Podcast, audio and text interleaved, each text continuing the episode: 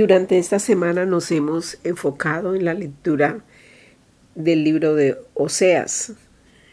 Y realmente podríamos decir que no hemos avanzado mucho en, capítulos, pero creo que sí hemos profundizado muchísimo. Y esa es una razón para agradecer a Dios por su favor al permitirnos clarificar tantas expresiones y entender el proceder del Padre y su voluntad para con su pueblo. Vamos a en este día hacer un repaso muy rápido de los puntos que más eh, han, han, sido impactando nuestra vida eh, durante esta semana. La profecía de Oseas tiene realmente un contexto muy especial y lo hemos ido observando en la medida que hemos ido avanzando desde el capítulo 1 hasta el capítulo 2, que es en, el cual hoy nos vamos a, detener un poco más. Recordemos en el capítulo 1 que el Señor ha dicho acerca de las diez tribus de Israel que serían llamadas Lo Ruama y Lo Ammi. Ayer explicábamos que dentro de la expresión hebreo, eh, Lo corresponde a la palabra no. Eh, y lo a mí también quiere decir entonces específicamente eh, no seré más su Dios, ustedes no serán más mi pueblo. Por eso le dice lo a mí. Y cuando le dice lo ruama, está diciéndoles realmente no seguiré compadeciéndome de la casa de Israel para perdonarlos. Y era muy fuerte leer esta parte y era como que el Padre le estuviera diciendo a Israel por sus muchas faltas, por sus pecados, por su condición, ustedes no me han representado, em, ustedes no han llevado sobre sí el peso de mi gloria, mi cabot es la expresión en hebreo. Ahora, nos ha llamado muchísimo la atención, nos ha impresionado cómo aún así después de esta sentencia tan fuerte, Elohim está dando una promesa de esperanza maravillosa. Y lo conectábamos el día que estábamos haciendo esta reflexión con Romanos capítulo 11 versículo 2 donde el, el apóstol Pablo dice no ha desechado Dios a su pueblo, al cual desde antes conoció.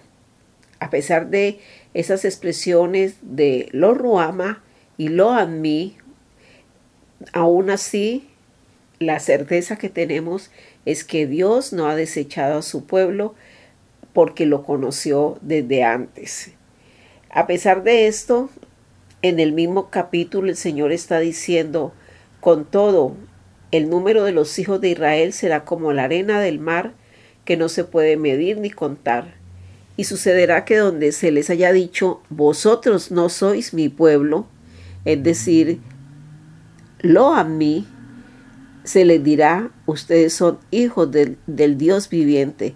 Como veíamos en estos días, es un juego de palabras tan especial que es necesario entenderlo, porque esto nos lleva a expresarle al Señor con mucha gratitud, como aún en los momentos en que somos juzgados por nuestra maldad, por nuestras obras de idolatría, de adulterio, de esa decadencia, fruto de ese espiral descendente, Él está sosteniendo en fidelidad total las promesas de su pacto para con el pueblo.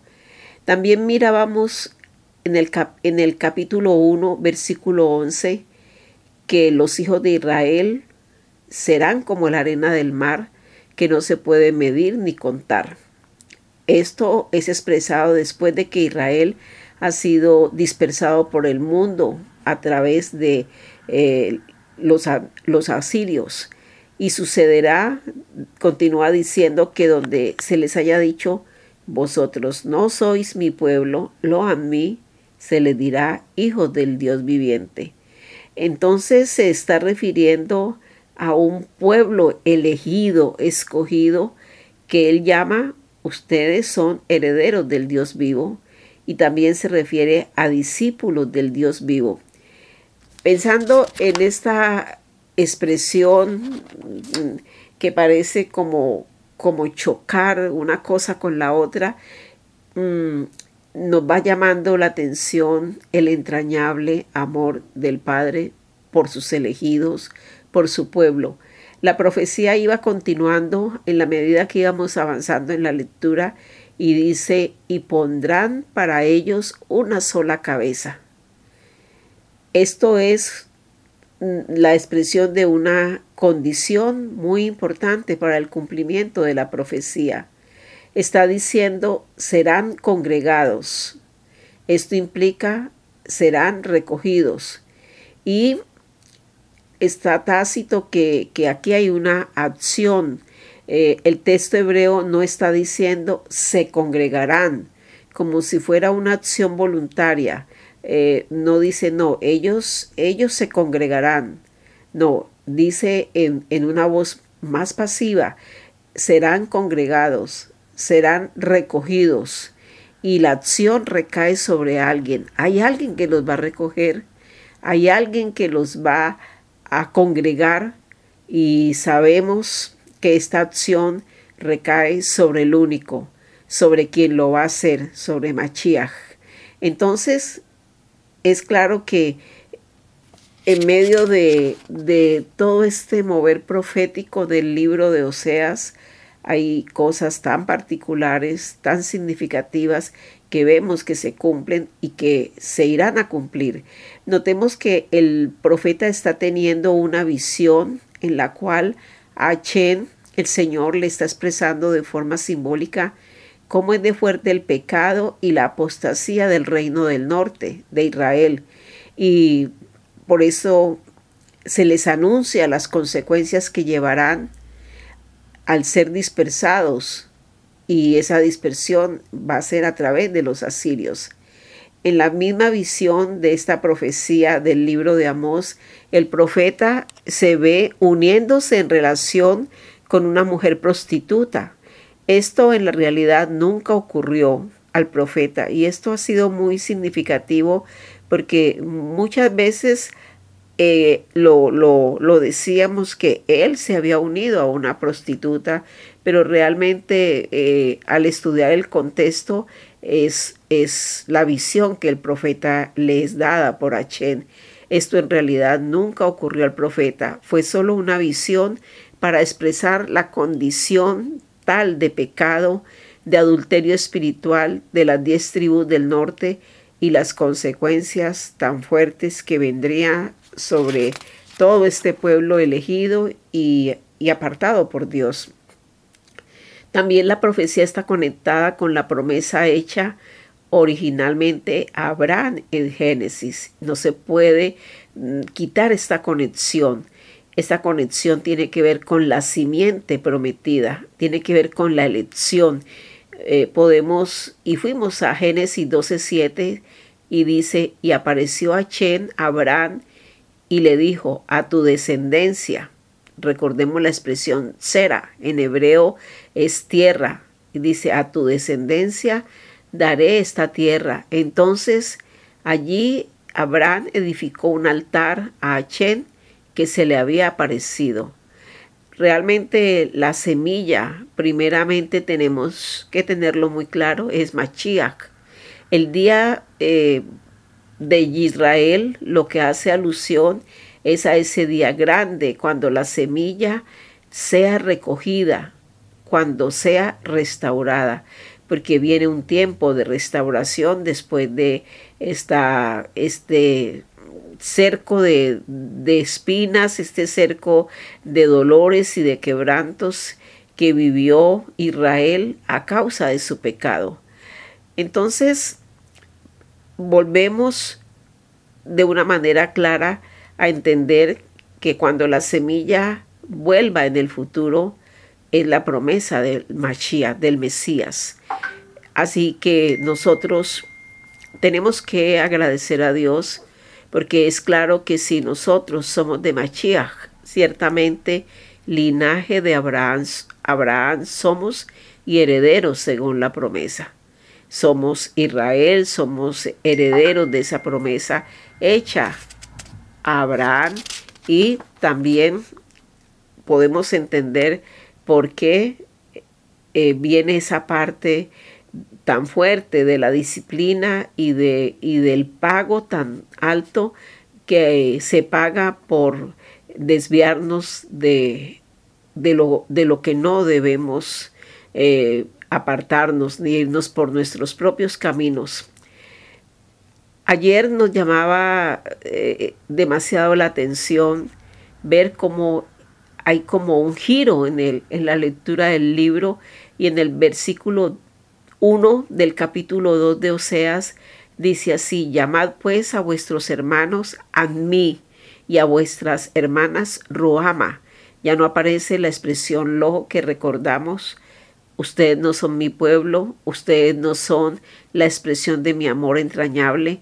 Entonces aquí es a mí y Ruama, o sea, ustedes son mi pueblo y ustedes, a ustedes les amo con amor entrañable. En el futuro, cuando ocurra la restauración, se les dirá, se le dirá al pueblo de Israel, a los elegidos, pueblo de Hachén. El pacto con Israel nunca dejará de cumplirse y dice, yo seré su Elohim, ustedes serán mi pueblo. Este mandamiento es para todos los que no han dejado de ser sus hijos, los que han sido apartados y escogidos.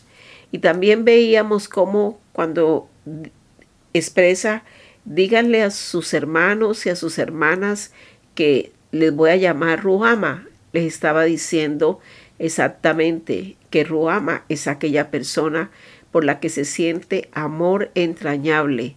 Es como cuando una persona está metida en el vientre. Te llevo en mi vientre. O sea, aquellos desechados por su condición tan caótica, ahora la promesa para el futuro es, los llevo en mi vientre. Ustedes eh, eh, son parte de ese amor entrañable y nada los puede, los puede separar. Nosotros realmente somos depositarios del amor entrañable de Elohim. Nosotros somos traídos por Él desde el vientre a quienes se les dijo lo ruama en medio del juicio, se les anuncia en su restauración ruama, portadores del amor entrañable de Elohim. Este juego de palabras es profundo, maravilloso y, produce en nosotros al entenderlo de la manera correcta eh, una convicción muy grande de lo que es haber sido elegidos y apartados por Él y ser parte de un pueblo con el cual Él cumple su pacto. Vamos entonces ahora a la lectura y a revisar los puntos más importantes de Oseas capítulo 2. Dice el versículo 6, He aquí yo cerco tu camino con zarzales. Cercaré con muro su muro para que no encuentren sus senderos. Esta expresión es muy maravillosa si la entendemos correctamente.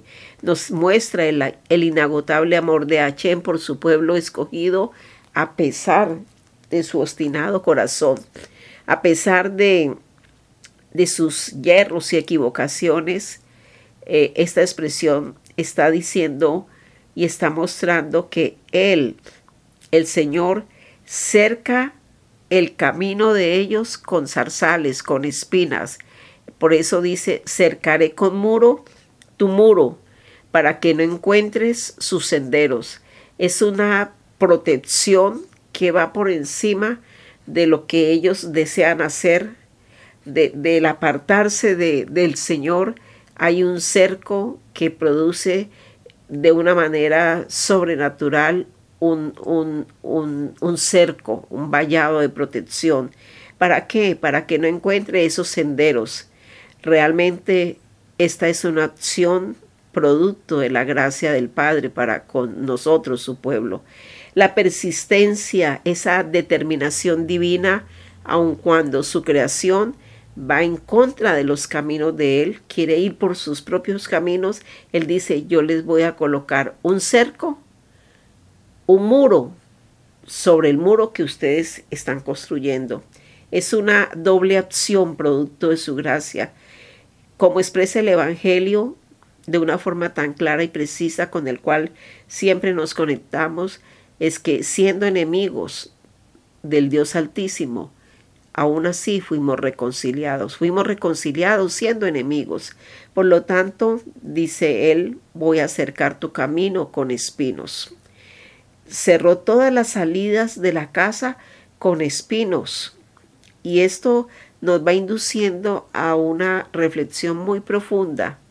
El problema no es que intentara huir de él por su propio corazón obstinado, no es que los espinos iban a cambiar el corazón de ese pueblo obstinado, porque el problema es muy grande, es la naturaleza de nuestra carne que hace que nuestro corazón sea engañoso, sea perverso y muy difícil de entender. Pero Dios a pesar de esto está evitando que ella huya y cometa más pecado. El, el, el, el cerco y los espinos no estaban allí para que su corazón cambiara, era evitar que ella huyera y cometiera más pecado. Por eso dice, pondrá vallado a su vallado y no podrá encontrar las sendas, esas sendas de pecado, para que no se vaya de él. Es, es como si nos retuviera aún contra nuestra propia naturaleza carnal y pecaminosa él retiene porque cumple su pacto de que Él es nuestro Dios y nosotros somos su pueblo. Y va más allá de nuestra propia voluntad, del supuesto libre albedrío que realmente no, no es correcto pensar, como a veces lo expresamos, que Dios nos dio libre albedrío y que podemos hacer eh, de acuerdo a, a, nuestro corazón lo que nos dicte, nos hacerlo. No, si Él nos escogió y si Él nos llamó y si Él nos eligió, ni nosotros mismos podemos impedir esa escogencia, ese llamamiento y esa elección. Esto es maravillosamente sorprendente. Todos salimos adúlteros desde el vientre, todos salimos concebidos en pecado, todos somos seres caídos, pero Achen escogió apartarnos para Él y esto es maravilloso, que lo tengamos tan claro. Dios no puede impulsar a nadie para el mal. Tampoco es correcto decir que él, eh, la tentación viene de parte de Dios, porque Él no puede tentar a nadie, pero Él sí puede en su soberanía escoger, como lo ha hecho, a lo vil de este mundo, a cada uno de nosotros, para que seamos parte del pacto y parte de su pueblo.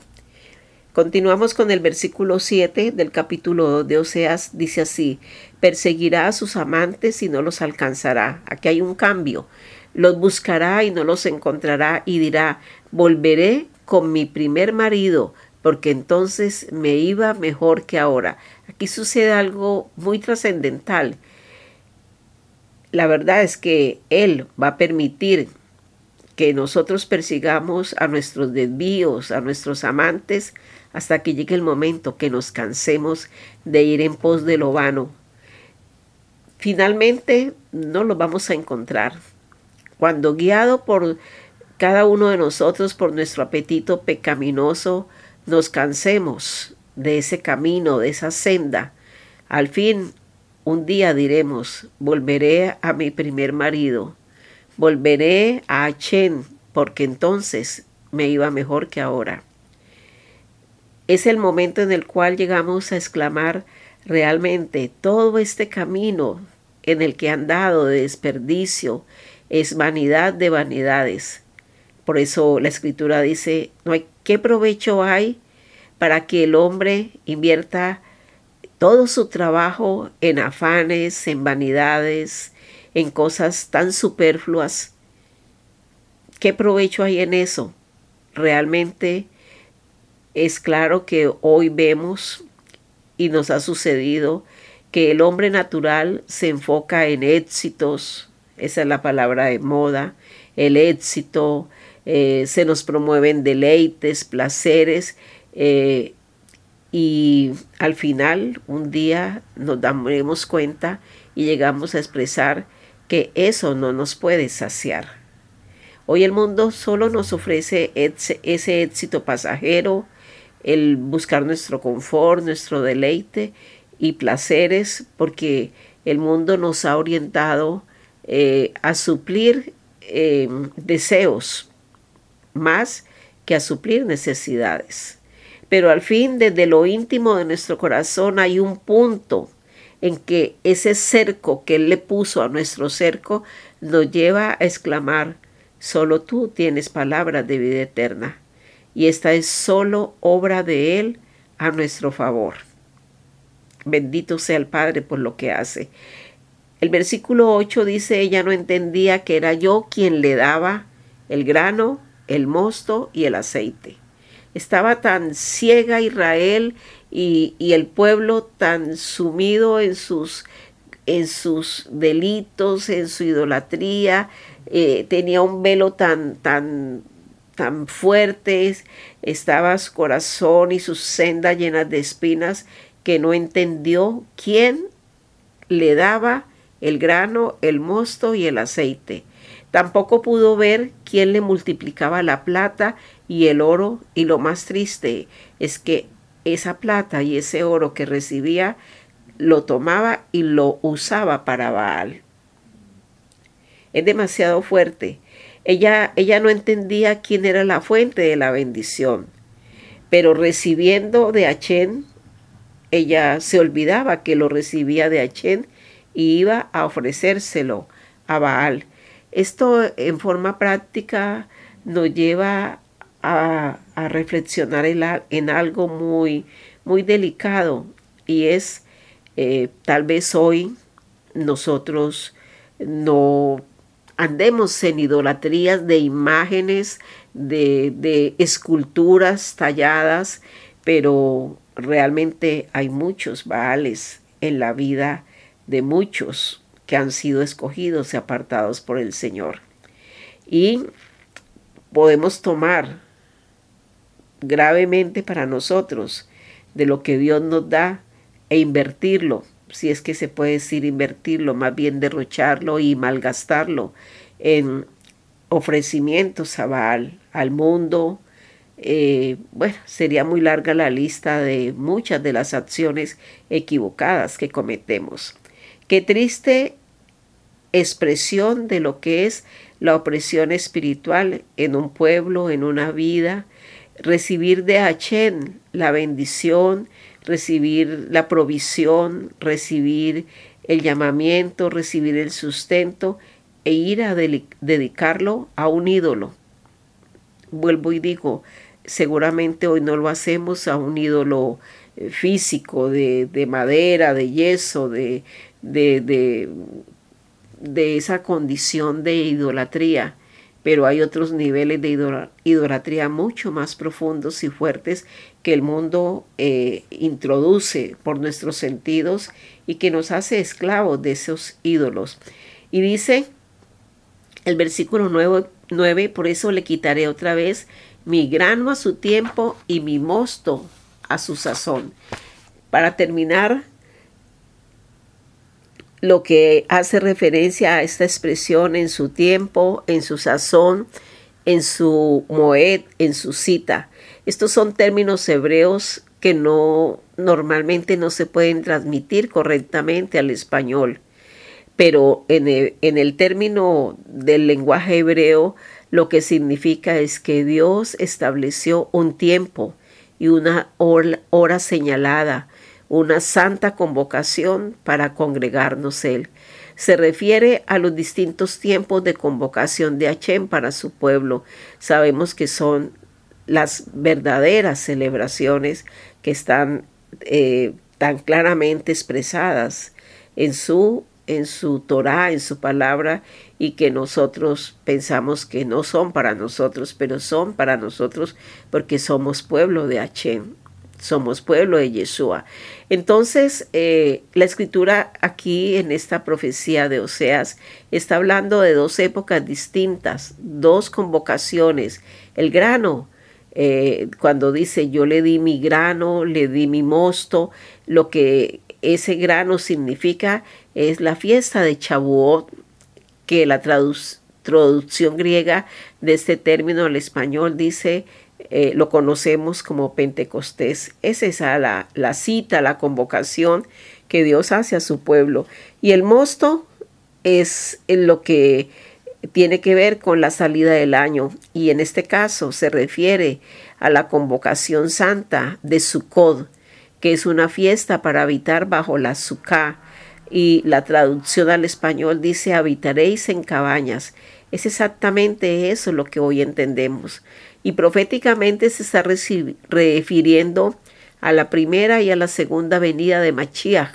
En nuestra vida, la primera venida de Machiach se concreta cuando su presencia viene a nuestra vida. Es como si viniera en el Pesat, con su redención, con el poder, el valor de su sangre y el poder de su, de su libertad, al librarnos de la esclavitud, del pecado, de la aflicción y al sacarnos de Egipto. Pero su venida se completa cuando recibimos el don del Ruach HaKodesh, del Espíritu. Los que somos grano ahora seremos mosto en la segunda venida. La voz profética continúa ya para terminar. Dice, tomaré mi lana y mi lino para cubrir tu desnudez. Todo esto hasta aquí es lo que ocurrirá en el futuro de la restauración nuestra como pueblo escogido y elegido por el Eterno. Cubriré tu desnudez. Es maravilloso, eso es restauración y eso es lo que eh, sabemos que viene el tiempo de la restauración de todas las cosas y que ya estamos en este, en este camino. Así es que terminamos dando gracias a Dios porque ahora eh, se trata de demostrar tan clara o tan vívidamente ante nuestros ojos cómo eh, y quién es el que nos da nuestro grano y quién nos da nuestro mosto. Motivos para estar agradecidos y para saber que cuando hemos sido elegidos por el Señor, el cerco que Él pone es infranqueable y Él nos sostiene allí, nadie lo puede pasar. Nosotros, querrámoslo o no, hemos sido apartados para Él, para cumplir, para que Él pueda cumplir su pacto en nuestras vidas. Él será nuestro Dios y nosotros seremos su pueblo. Shalom.